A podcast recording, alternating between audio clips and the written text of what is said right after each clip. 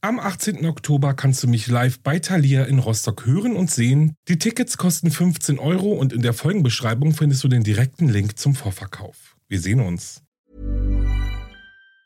Ever catch yourself eating the same flavorless dinner three days in a row? Dreaming of something better? Well, HelloFresh is your guilt-free dream come true, baby. It's me, Kiki Palmer. Let's wake up those taste buds with hot, juicy pecan-crusted chicken or garlic butter shrimp scampi. Mm. Hello Fresh. Stop dreaming of all the delicious possibilities and dig in at HelloFresh.com. Let's get this dinner party started. Hey, it's Ryan Reynolds, and I'm here with Keith, co star of my upcoming film, If, only in theaters, May 17th. Do you want to tell people the big news? All right, I'll do it. Sign up now and you'll get unlimited for $15 a month in six months of Paramount Plus Essential Plan on us. Mintmobile.com slash switch. Upfront payment of $45 equivalent to $15 per month. Unlimited over 40 gigabytes per month. Face lower speeds. Videos at 480p. Active Mint customers by 531.24 get six months of Paramount Plus Essential Plan. Auto renews after six months. Offer ends May 31st, 2024. Separate Paramount Plus registration required. Terms and conditions apply if rated PG.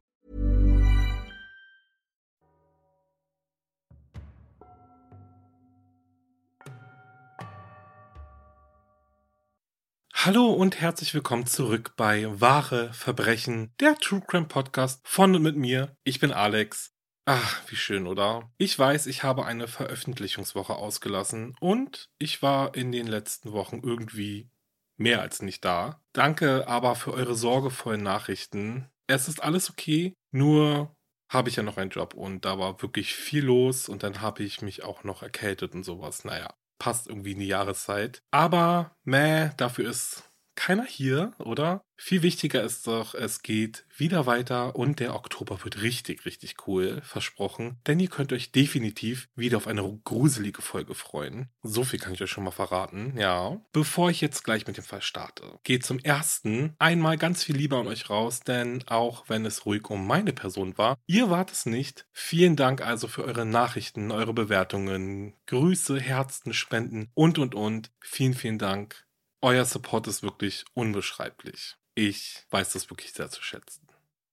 Okay, dann würde ich sagen, rückt noch schnell eure Kissen zurecht und pustet kräftig an eurem Tee, denn es geht los.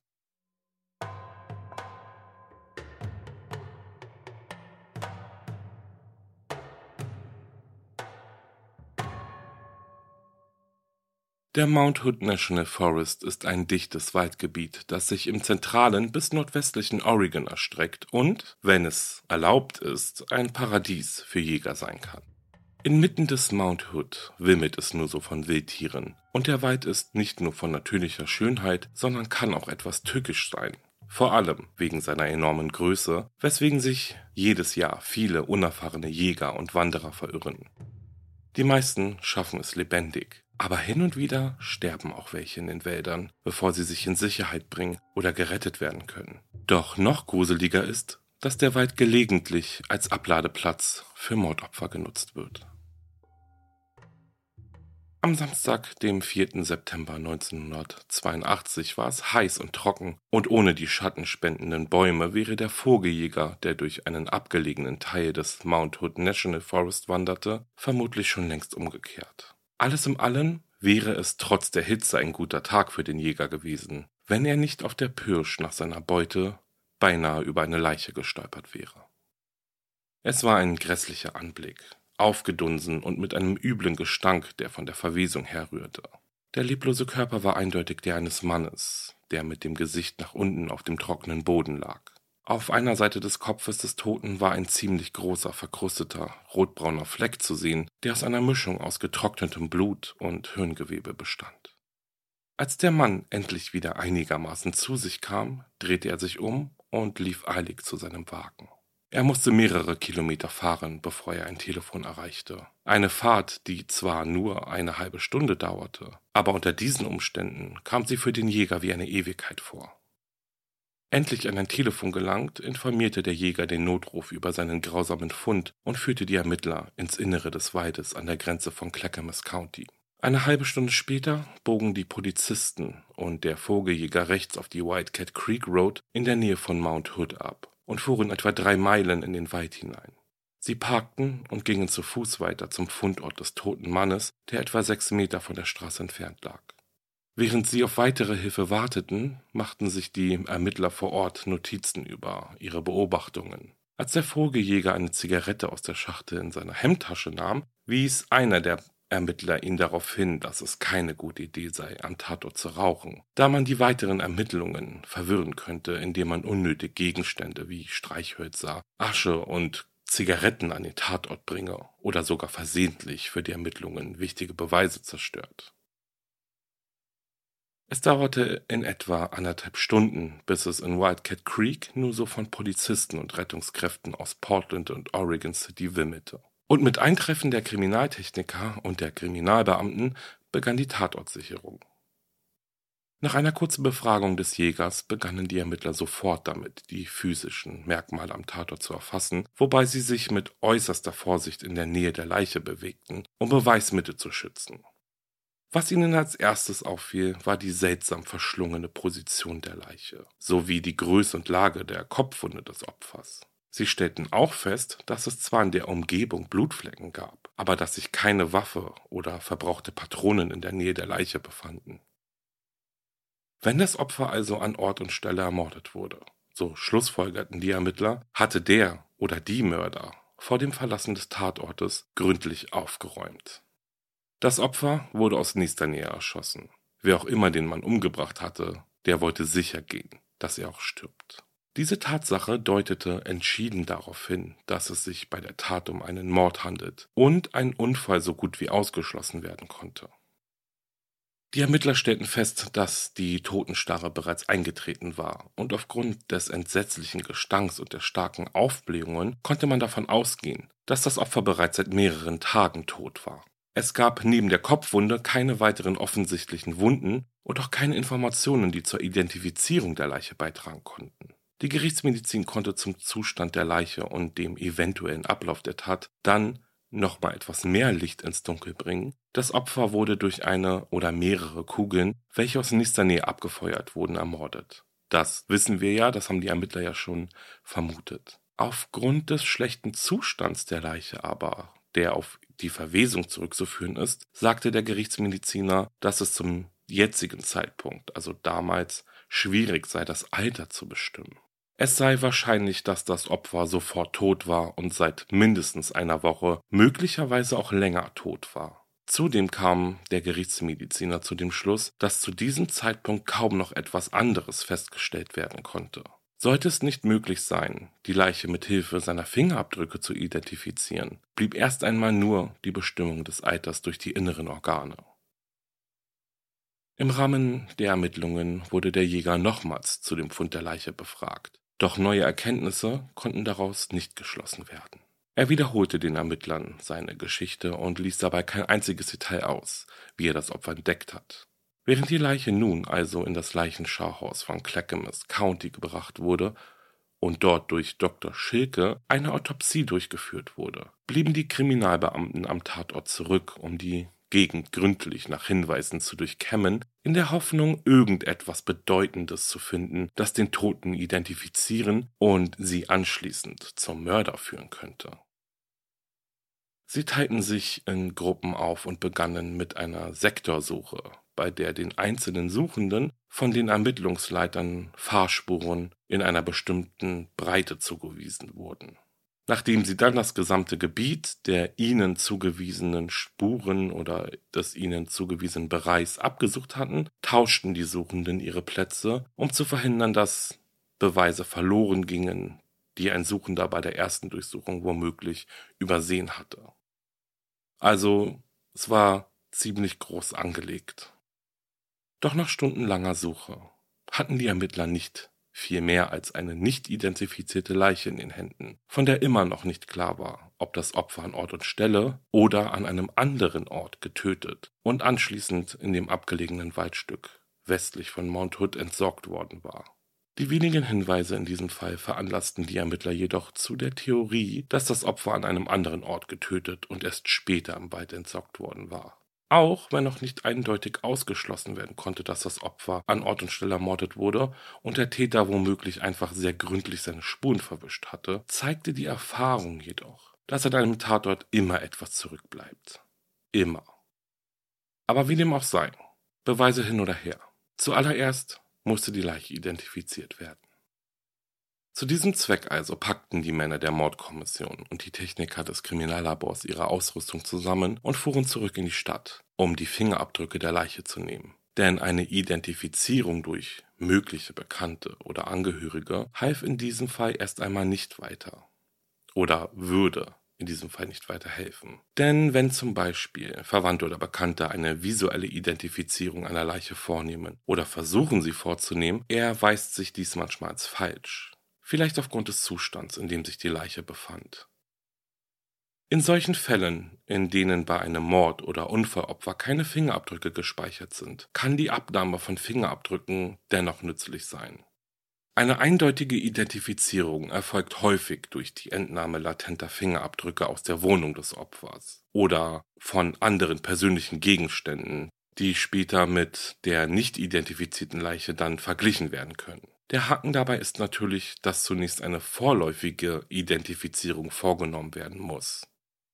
Leider hatten die Ermittler von Clackamas County zu diesem Zeitpunkt aber nur die Leiche zur Verfügung. Es gab kein Auto, keine Gegenstände, mit denen die Fingerabdrücke hätten abgeglichen werden können. Nichts. Interessant ist, dass in den Jahren von 1978 bis 1982 in Clackamas County 41 Morde begangen wurden darunter auch dieser Mord hier. Keine alarmierende Zahl, könnte man sagen, vor allem wenn man die Zahl der Morde in Amerikas Städten vergleicht. Aber wenn man bedenkt, dass ein Großteil dieses Countys ländlich geprägt ist, sind 41 Morde in fünf Jahren genug, um Besorgnis zu erregen. Insbesondere bei der County Police, denn von den 41 begangenen Morden sind 15 nach wie vor ungeklärt, also zu diesem Zeitpunkt. Die Zunahme der Morde ist ein Zeichen der Zeit, sagt der Bezirksstaatsanwalt von Clackamas County, James O'Leary, damals. Von den 26 Morden, für die ein Angeklagter verurteilt wurde oder auf ein Verfahren wartet, standen mehr als die Hälfte im Zusammenhang mit Drogen. O'Leary wies auch darauf hin, dass mehr als ein Drittel der Mordopfer, die innerhalb der Grenzen von Clackamas County gefunden wurden, eigentlich aus Portland stammten. Der ländliche Charakter von Clackamas County, so die Meinung des Bezirksstaatsanwalts, würde Mörder dazu ermutigen, ihre Opfer dorthin zu bringen, um sie dort zu entsorgen. Dies ist eine ländliche Gemeinde und eignet sich gut als Abladeplatz für Gewalttaten, sagte er. Wobei ja für uns jetzt, aber auch für die Bevölkerung von Clackamas County, die Tatsache ja gar nicht so uninteressant ist beziehungsweise damals war, dass die meisten Morde gar nicht in dem County begangen wurden. In den aufgeklärten Fällen wurden fast alle Morde von jemandem begangen, der das Opfer kannte, zum Beispiel von einem Geliebten, einem Verwandten oder einem Freund. Ein Mordfall aber wie dieser hier war äußerst selten. Dazu kommt dann aber auch noch, dass sich Clackamas County Ende der 80er Jahre in einer wirtschaftlichen Misere befand. Im Haushalt war nicht wirklich viel Geld für die Polizei da. Dass nun viele Mordfälle dazu kommen, die in das Gebiet des County fallen, weil die Opfer dort gefunden wurden, reizt die Kassen natürlich noch mehr aus. Nichtsdestotrotz mussten die Morde aber natürlich aufgeklärt werden, koste es was wolle.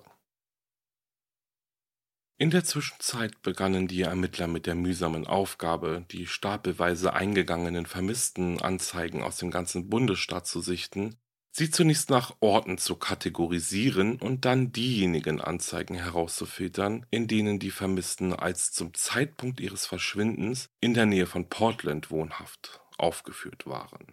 Doch die Bemühungen der Polizei schienen vergeblich zu sein, denn es gab kaum Fortschritte. Kaum irgendetwas, das während sie sich durch die scheinbar endlosen Stapel von Berichten wühlten, auch nur im geringsten auf den mysteriösen Mord hindeutete.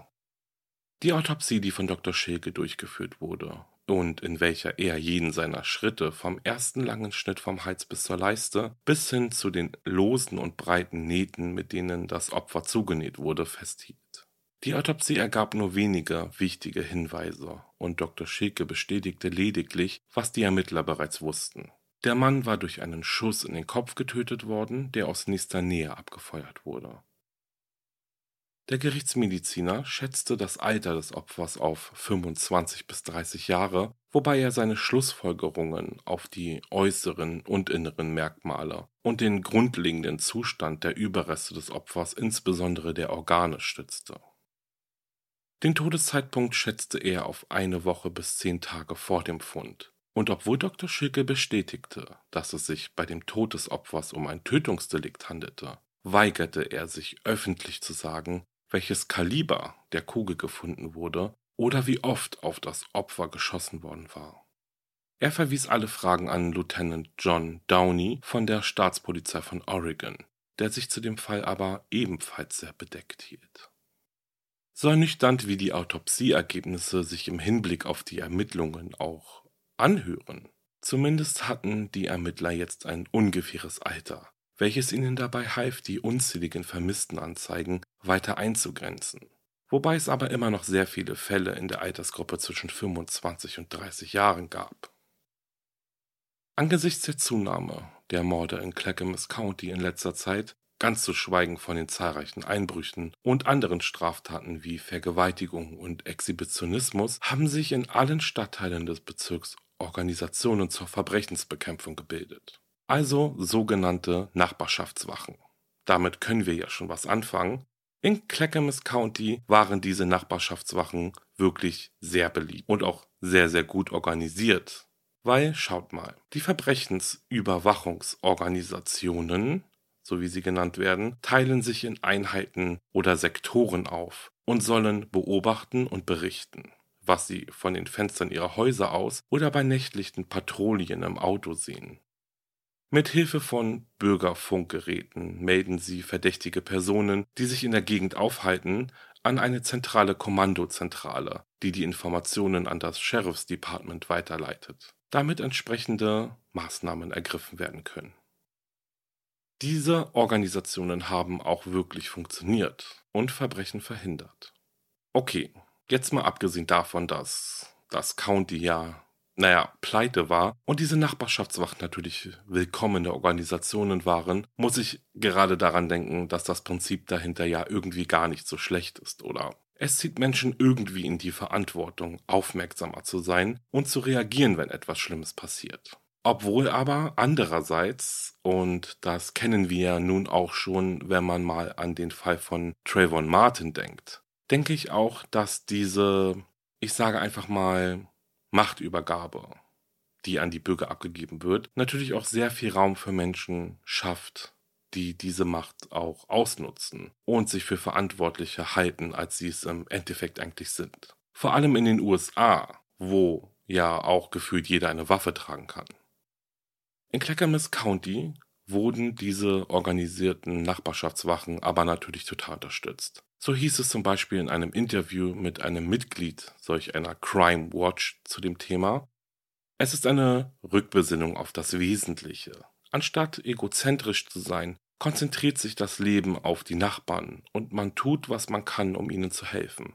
Jetzt fahre ich langsamer, wenn ich durch die Gegend fahre und schaue mir meine Nachbarn und die Nachbarschaft genau an, anstatt mit 40 Meilen pro Stunde zu fahren. Ich weiß, wer da ist und was vor sich geht. Ich fühle mich den Menschen hier jetzt sehr nahe. Das Leben ist langsamer. Wir kümmern uns mehr. Ah ja, und da kommt so ein bisschen raus, was ich meine. Natürlich ist es gut und wichtig, die Augen offen zu halten, einzuschreiten, um anderen zu helfen und auch seltsame Vorkommnisse nicht sofort als das Problem eines anderen abzutun. Aber gerade hier bei dieser Aussage über die Crime Watch kommt schon irgendwie das Gefühl hoch, als wäre man unter ständiger Beobachtung, weil da fahren halt gezielt Menschen, die keine Polizisten sind, durch die Straßen und halten Ausschau nach irgendetwas oder irgendwem, der oder die nicht in die Nachbarschaft passt. So, also wisst ihr, was ich meine?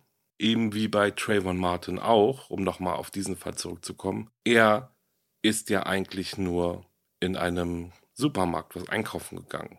Und dieser Abend endete dann in seinem Tod, weil ein Mann aus so einer Crime Watch ihn verdächtigt hatte, die Häuser auszuspähen und einen Einbruch zu planen.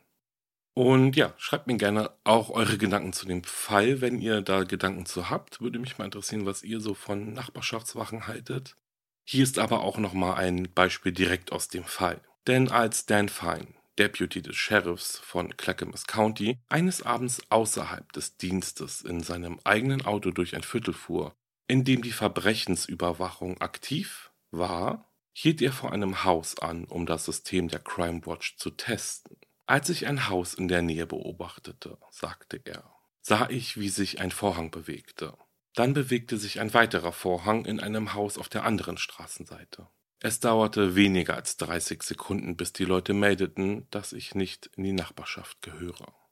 Genau darum geht es bei der Crime Watch, auf seine Nachbarn zu achten und alles Verdächtige, das man sieht, dem Sheriff zu melden, indem die Bürger als Augen und Ohren fungieren, um dem Hilfs-Sheriff auf Patrouille zu unterstützen, denn er ist nur eine Person und sie sind 20 oder mehr, sagte er weiter.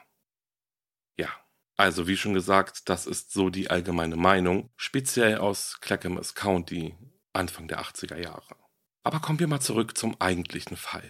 Die Ermittler erhielten nur wenige Augenblicke, bevor sie mit dem langwierigen Prozess der Identifizierung des Toten beginnen wollten, indem sie seine Fingerabdrücke und Zähne mit einer der Fingerabdruckdateien und Zahnkarten der als vermisst gemeldeten Männer abglichen, auf wundersame Weise einen Anruf von einem besorgten Mann aus Portland, der eine Vermisstenanzeige aufgeben wollte. Die Leitstelle der Polizei nahm Informationen über den 25-jährigen Herbert Eugene Weed auf, der angeblich seit dem 26. August 1982 vermisst wurde, also neun Tage bevor die Leiche im Mount Hood National Forest entdeckt wurde. Der Anrufer berichtete, dass Eugene Weed an dem Tag sein Haus verließ und seitdem nicht mehr zurückgekehrt ist. Er erzählte dem Polizisten auch, dass ihm zuvor gesagt worden war, dass er mindestens 72 Stunden warten müsse, bevor er eine Vermisstenanzeige aufgeben könne, was wohl die übliche Wartezeit war, um der vermissten erwachsenen Person Zeit zu geben, nach Hause zurückzukehren oder Kontakt mit Angehörigen aufzunehmen. Da nun der Polizist der Leitstelle von der laufenden Mordermittlung wusste, verschwendete er zum Glück keine Zeit mit der Weitergabe dieser Informationen über Eugene Weed. Die Beschreibung, die die Ermittler von Eugene Weed erhielten, passte ziemlich genau auf die des Mordopfers, aber sie konnten sich dessen natürlich nicht absolut sicher sein, bis eben ein Zahn oder und ein Fingerabdruckvergleich durchgeführt werden konnte. Wie sich dann dadurch herausstellte, waren die Ergebnisse der Vergleiche positiv und führten letztendlich über diesen einen Glücksfall, diesen einen Anruf zur Identifizierung der Leiche. Also zumindest schon mal zu dem. Am 5. September 1982 wurde das Mordopfer, das im Mount Hood National Forest mit einem Einschussloch im Kopf gefunden wurde, also eindeutig als Herbert Eugene Weed identifiziert.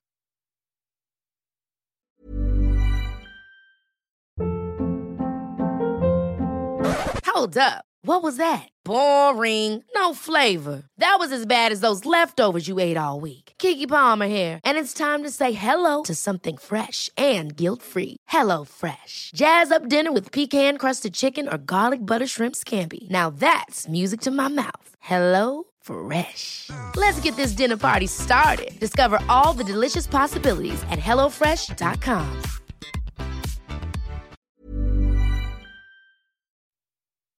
Eugene Weed wurde am 9. November 1956 in Portland, Oregon geboren. Da in einem Mordfall wie diesen, bei dem nur wenig über das Opfer bekannt ist, die Verwandten ein guter Anhaltspunkt für Fragen sind, machten sich die Ermittler daran, nun seine Angehörigen ausfindig zu machen. Nach Gesprächen mit mehreren Verwandten erfuhren die Ermittler, dass er Automechaniker war. Am Tag seines Verschwindens wusste niemand, was er vorhatte oder wohin er gegangen war. Man ging einfach davon aus, dass er arbeiten musste. Eugene hatte keine Feinde, soweit bekannt war, nicht einmal einen unzufriedenen Kunden, und keiner in seiner Familie konnte sich vorstellen, warum ihn jemand hätte töten wollen. Da die Ermittler nun aber immer noch mit einer Leiche dastanden, deren Tod mehr Rätsel als Gewissheit brachte, beschlossen sie, das Haus von Eugene Weed zu durchsuchen in der Hoffnung, dass sie dort vielleicht irgendeinen Hinweis auf seinen oder seine Mörder finden würden. Als die Ermittler also bei dem Haus in der South East Rowan Street in Portland ankamen, stellten sie fest, dass der Garten stark zugewachsen war. Als sie in die Kiesauffahrt einfuhren, sahen sie, dass es sich um ein kleines heruntergekommenes Haus handelte, welches schon seit geraumer Zeit nicht mehr viel Aufmerksamkeit geschenkt worden war. Die Vorhänge waren zugezogen und die Fenster geschlossen, und als die Ermittler langsam um das einstöckige Haus herumgingen, stellten sie fest, dass es keine Anzeichen für ein gewaltsames Eindringen gab. Eugene Weed war von seiner Frau und seinem Sohn getrennt, lebte allein in dem Haus. Einige Minuten später traf ein Verwandter des Opfers ein und ließ die Ermittler ins Haus. Und jetzt war es so. Die Ermittler hatten wirklich absolut keine Ahnung, wonach sie suchen sollten. Sie hofften einfach darauf, irgendeinen noch so kleinen Hinweis auf Eugenes Mörder zu finden. Sie nahmen sich also viel Zeit bei der Durchsuchung seines Hauses, durchforsteten seine persönlichen Gegenstände und Papiere und notierten sich Namen und Telefonnummern von Personen, die ihnen vielleicht Informationen geben konnten. Aber ihre Bemühungen schienen erfolglos. Die Ermittler nahmen Kontakt mit mehreren von Eugenes Nachbarn sowie allen bekannten Freunden und Geschäftspartnern auf und stellten Nachforschungen an, die letztlich aber auch zu rein gar nichts führten. Die Aufklärung des Falls sah also ziemlich aussichtslos aus. Als die Ermittlungen dann auch noch ihren Tiefpunkt erreicht zu haben schienen, setzte einer von Weeds Verwandten eine Belohnung von 1000 US-Dollar für jeden aus, der den Behörden Hinweise auf den Mörder geben konnte. So sollte natürlich jede und jeder dazu ermutigt werden, sich mit den noch so unbedeutendsten Informationen zu melden. Doch auch dieser Versuch scheiterte kläglich.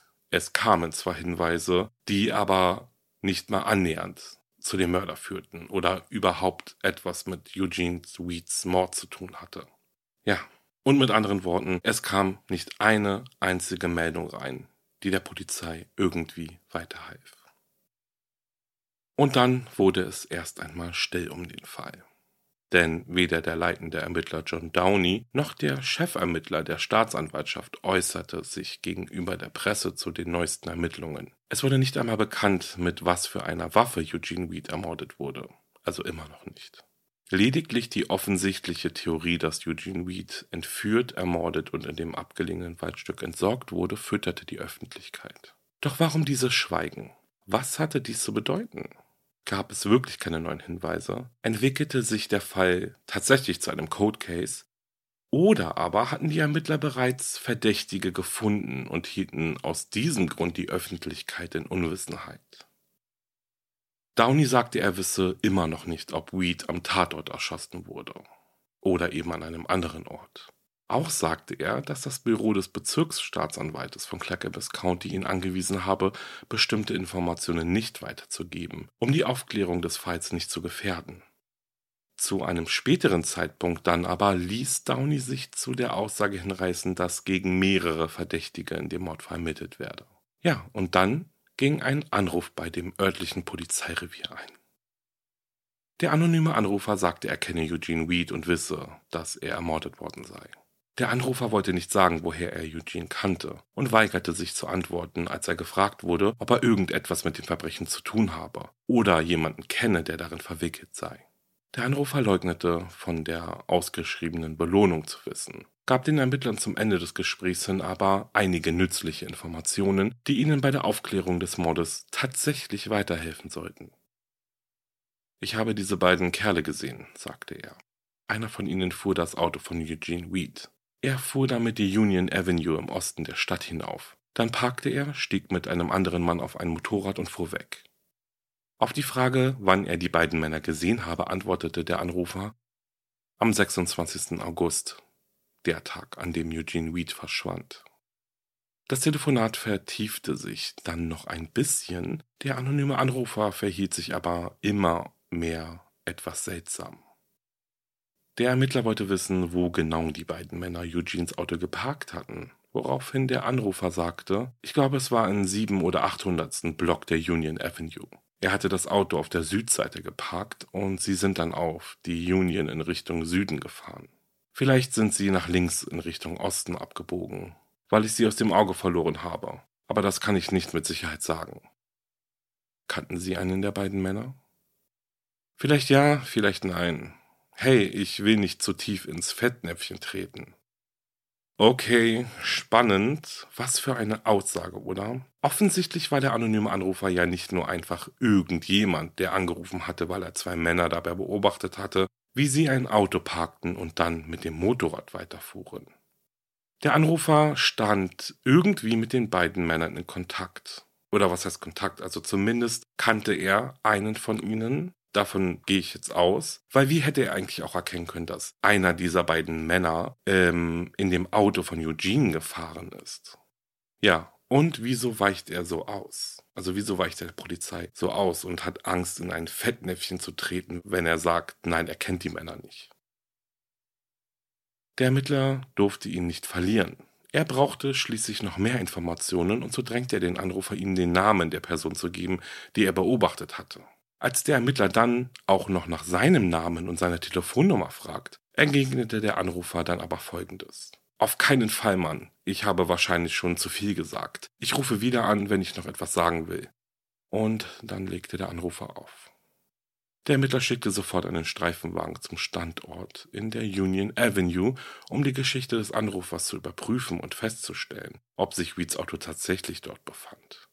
Und eine halbe Stunde später fanden dann tatsächlich die Streifenbeamten das Auto im 700. Block der Northeast Union Avenue, genau dort, wo der Anrufer gesagt hatte, wo es stehen würde. Umgehend natürlich machten sich dann die Ermittler auf den Weg zu dem Auto und nahmen mit Hilfe eines Technikers des Kriminallabors Fingerabdrücke auf. Ja, und dann ging alles ganz schnell, denn dieses Auto war das Eldorado der Fingerabdrücke und Spuren. Bereits am nächsten Tag suchten die Ermittler überraschend die Wohnung des 21-jährigen Perry Alice Lovejoy auf, die sich im östlichen Bezirk befand. Lovejoy wurde verhaftet und des Mordes an Herbert Eugene Weed angeklagt. Lovejoy wurde nach Verlesung seiner Rechte in einen Verhörraum gebracht, wo er den Ermittlern ohne zu zögern erzählte, dass auch ein anderer Mann in den Mord an Eugene Weed verwickelt sei. Er sagte den Polizisten, er wolle einen Deal machen, und die Staatsanwaltschaft stimmte zu. Man kann sagen, Perry Lovejoy sang wie ein Kanarienvogel, als ihm gesagt wurde, er könne sich im Gegenzug für seine Aussage gegen den anderen Verdächtigen des Totschlags für schuldig bekennen, anstatt wegen Mord angeklagt zu werden. Perry Lovejoy gab den Ermittlern die Adresse seines Kumpanen, diese konnten ihn aber in seiner Wohnung in der Southeast Raymond Street in Portland nicht ausfindig machen. Durch Nachbarn aber erfuhren die Ermittler, dass William Graeber Besitzer eines kleinen Lebensmittelgeschäfts in der Foster Road war, und genau dort konnte er dann auch festgenommen werden.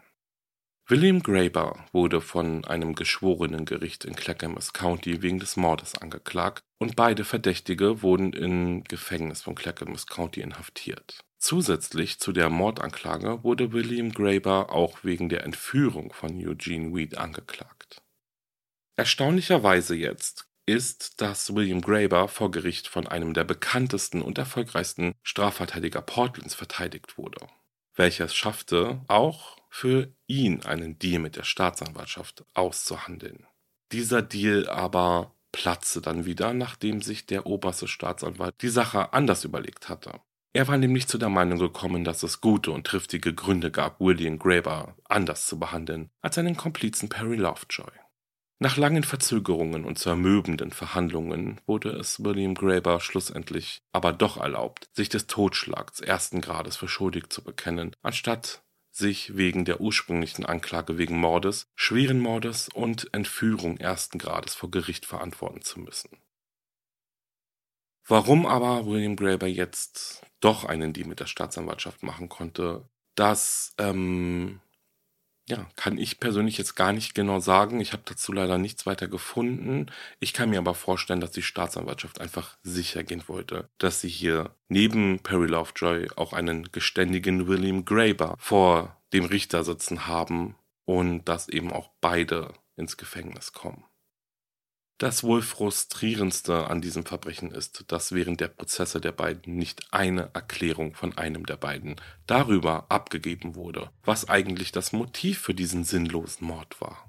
Die beiden Angeklagten konnten auf diese Frage immer nur mit keine Ahnung wieso oder ich weiß es nicht antworten.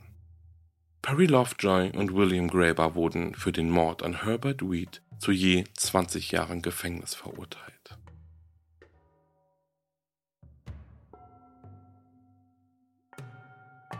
Und das war es mit dem Fall. Ja, ich sag mal so, vielleicht nicht der spannendste und außergewöhnlichste Fall, aber, und das darf man nie vergessen, ein wahres Verbrechen, wie es tagtäglich vorkommt.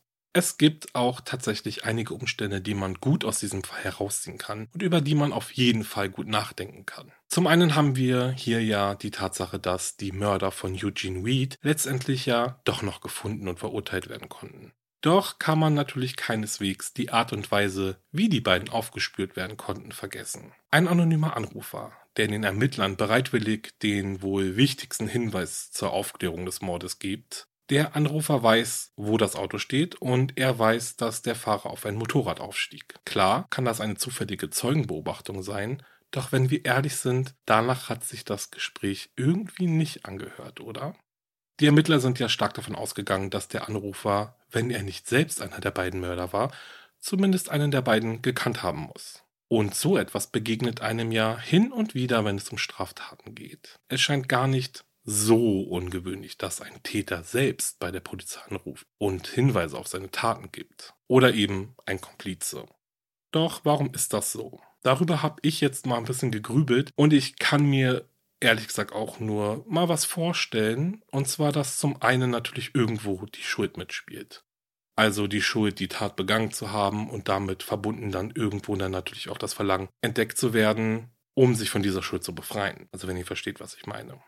Es gibt aber auch Fälle, in denen der Täter oder die Täterin oder die Täter Gefallen daran finden, mit der Polizei zu spielen und die Ermittlungen dadurch, ja, so zu manipulieren. Und hier fällt mir natürlich auch gleich der Fall des Zodiac Killers ein, der ja mehrere verschlüsselte Nachrichten an eine lokale Zeitung geschickt hat und in diesen Nachrichten wichtige Informationen zu seiner eigenen Person preisgegeben hat zum Beispiel. Und ganz kurz hierzu, Spoiler-Alarm, der Fall ging ja so aus, dass bis heute nur zwei der vier Nachrichten entschlüsselt werden konnten und die wahre Identität des Zodiac Killers noch immer unbekannt ist. Spannend, oder? Ich denke, ich sollte dazu auf jeden Fall mal eine Folge machen. Die kommt auf jeden Fall, versprochen. Aber ob nun in ein Verbrechen verwickelt oder nicht, mir ist auch der Gedanke gekommen, wie ist das eigentlich, wenn man anonym Hinweise bei der Polizei einreicht? Darf man das eigentlich? Und dazu sagt das deutsche Bundesministerium der Justiz folgendes. Und ich zitiere, wenn eine Strafanzeige erstattet wird, müssen grundsätzlich die Personalien angegeben werden, damit die Identität der oder des Anzeigenden zweifelsfrei feststeht. Auch die Glaubwürdigkeit der Aussage kann so besser bewertet werden. Wenn Anzeigende sich scheuen, ihre persönlichen Daten bei der Polizei anzugeben, etwa weil sie sich bedroht fühlen, sollten sie das der Polizei frühestmöglich mitteilen, heißt es. Wenn eine Zeugin oder ein Zeuge besorgt ist, dass sie oder er selbst oder andere, zum Beispiel Familienangehörige, durch die Angaben ihres Wohnortes gefährdet werden könnten, kann die Adresse geheim gehalten werden. Stattdessen können Anzeigende dann eine andere Adresse angeben, an der sie zuverlässig zu erreichen sind, zum Beispiel die Adresse einer Opferhilfeeinrichtung. Der Wohnort wird dann in den Akten nicht genannt, was sicherlich in vielen Fällen schon mal gut zu wissen ist. Natürlich kann man die Polizei auch ohne Nennung der Personalien, also als anonymer Hinweisgeber oder anonyme Hinweisgeberin, ja über einen Sachverhalt informieren, aber der Beweiswert solcher Hinweise ist geringer, weil die Angabe der Personalien insbesondere eben in Bezug auf die Bewertung der Glaubhaftigkeit einer Aussage sehr wichtig ist. Im Falle von anonymen Hinweisen kann die Polizei ja keine Nachfragen zur weiteren Aufklärung des Sachverhalts stellen, zum Beispiel. Wenn also anonym mitgeteilte Hinweise nicht ausreichend konkret sind, kann es deshalb passieren, dass die von der Polizei einzubindende Staatsanwaltschaft das Vorliegen eines Anfangsverdachts ablehnt und deshalb kein Ermittlungsverfahren einleitet. Und das sagt uns also, dass man natürlich auch anonym eine Straftat bei der Polizei melden kann. Diese wird auch verfolgt. Nur ist fraglich, zu welcher Priorität. Und das hängt dann offensichtlich davon ab, wie glaubwürdig man die Anzeige erstattet und wie glaubwürdig man selbst von dem oder der Mitarbeiterin empfunden wird. Ich denke, meldet man einen Mord oder eine andere schwere Gewalttat, dann wird die Polizei auch bei anonymen Hinweisen natürlich umgehend tätig. Geht es aber um weniger schwere Delikte, dann kann es sein, dass da nicht viel bei rumkommt.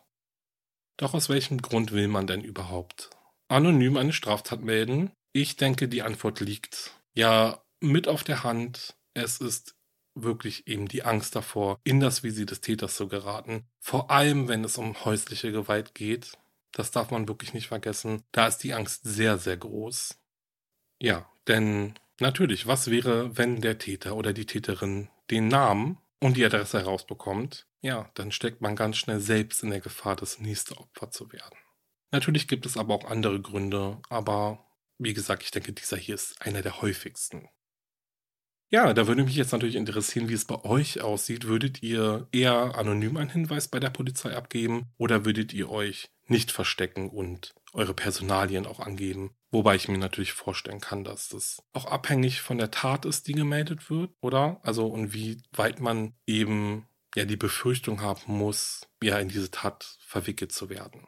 Das interessiert mich mal zu wissen. Und wenn ihr eher im Team anonym seid, dann natürlich auch aus welchem Grund. Also ich finde es spannend würde es gerne mal wissen. Gibt ihr auch äh, die Gründe, anonym bleiben zu wollen, weil man eben einfach nicht weiter ähm, ja, agieren möchte? Also zum Beispiel als Zeuge auftreten vor Gericht oder nochmal zur Polizei fahren zu müssen, um dort die Aussage offiziell aufnehmen zu lassen und sowas. Ja, würde mich mal interessieren, ähm, wenn ihr euch da schon mal Gedanken drüber gemacht habt. Okay, kommen wir aber vor meiner großen Verabschiedung noch zu einer Kategorie, die viele von euch sehr lieben. Ja, hier kommt der Weird Crime der Folge, also passt auf. Die Polizei von Gwent war auf der Suche nach dem 19-jährigen Logan James, der nach seiner Verurteilung wegen eines Messerangriffs gegen die Auflagen seiner Haftentlassung verstoßen hat. Unter der Fahndungsmeldung der Polizei auf Facebook in einem Post forderte der 19-Jährige die Beamten auf, fangt mich, wenn ihr könnt. Ich werde nicht ausrutschen. Und genau das taten sie dann auch. Die Beamten bedanken sich noch via Kommentar bei Logan dafür, dass er die Aufmerksamkeit auf ihre Bemühungen gelenkt hat, ihn ins Gefängnis zurückzubringen. Zuvor hatte Logan noch in einem Nachrichteninterview geprahlt, sie werden mich nicht fangen. Ich werde es nicht zulassen. Sie waren viermal beim Haus meiner Mutter, aber ich werde noch mindestens ein oder zwei Monate untertauchen, bevor sie mich festnehmen können. Ich bin erst seit einer Woche draußen, also will ich noch ein bisschen länger draußen sein, bevor ich wieder reingehe. Ich bin immer noch in der Nähe meines Hauses und habe noch keine Polizei gesehen. Ich bin in der Nähe meines Zuhauses herumgelaufen, also versuchen Sie nicht allzu sehr mich zu erwischen. Na dann, schon mal danke für den Hinweis. Logan war an einem Sonntagabend in der Nähe seines Hauses festgenommen worden und wanderte direkt zurück ins Gefängnis. Und das ist doch so eine Situation, zu der der Satz Hochmut kommt vor den Fall passt, oder? Na gut, ich bedanke mich jetzt bei euch fürs Zuhören und möchte euch bitten, dass wenn euch mein Podcast gefällt, dann schreibt bitte eine liebe Bewertung, drückt den Abonnieren-Knopf, um keine Folge zu verpassen natürlich. Bringt auch den Sterne und den Daumen nach oben Knopf und den Herzen-Knopf zum Glühen, denn, und das ist die Wahrheit, damit unterstützt ihr mich und den Podcast wirklich sehr, Besucht auch meine Instagram-Seite wahre-verbrechen-podcast und lasst ein paar Herzen für mich regnen. Ähm, darüber freue ich mich auch immer richtig. Sieht richtig cool aus, wenn so die ganze Pinwand voll mit Herzen ist. Ja, weiter geht's natürlich dann mal kurz zum Shoppen in meinen Merch-Shop. Guckt auf jeden Fall mal vorbei. Da kommt übrigens jetzt im Oktober nochmal was Neues, was Limitiertes. Ja, ich informiere euch natürlich rechtzeitig. Wenn ihr dann noch Lust habt auf etwas Grusel, dann hört in Paranormale Verbrechen rein. Da passiert im Oktober auch noch einiges. Und wenn das alles dann erledigt ist, dann kommt ja schon ganz bald die nächste Folge Wahre Verbrechen. Ich freue mich auf euch. Bis dahin, bleibt sicher. Ciao.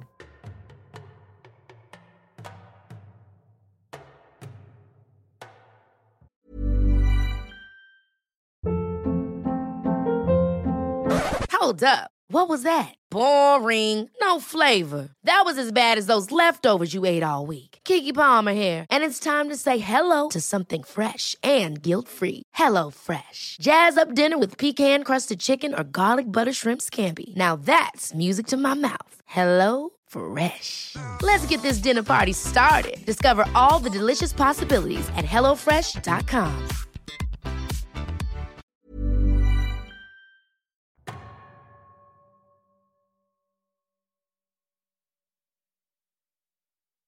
Höre jetzt die vierte und alle anderen Staffeln meines True Crime Podcasts Steig nicht ein, exklusiv auf Podimo. Alle Infos findest du in der Folgenbeschreibung.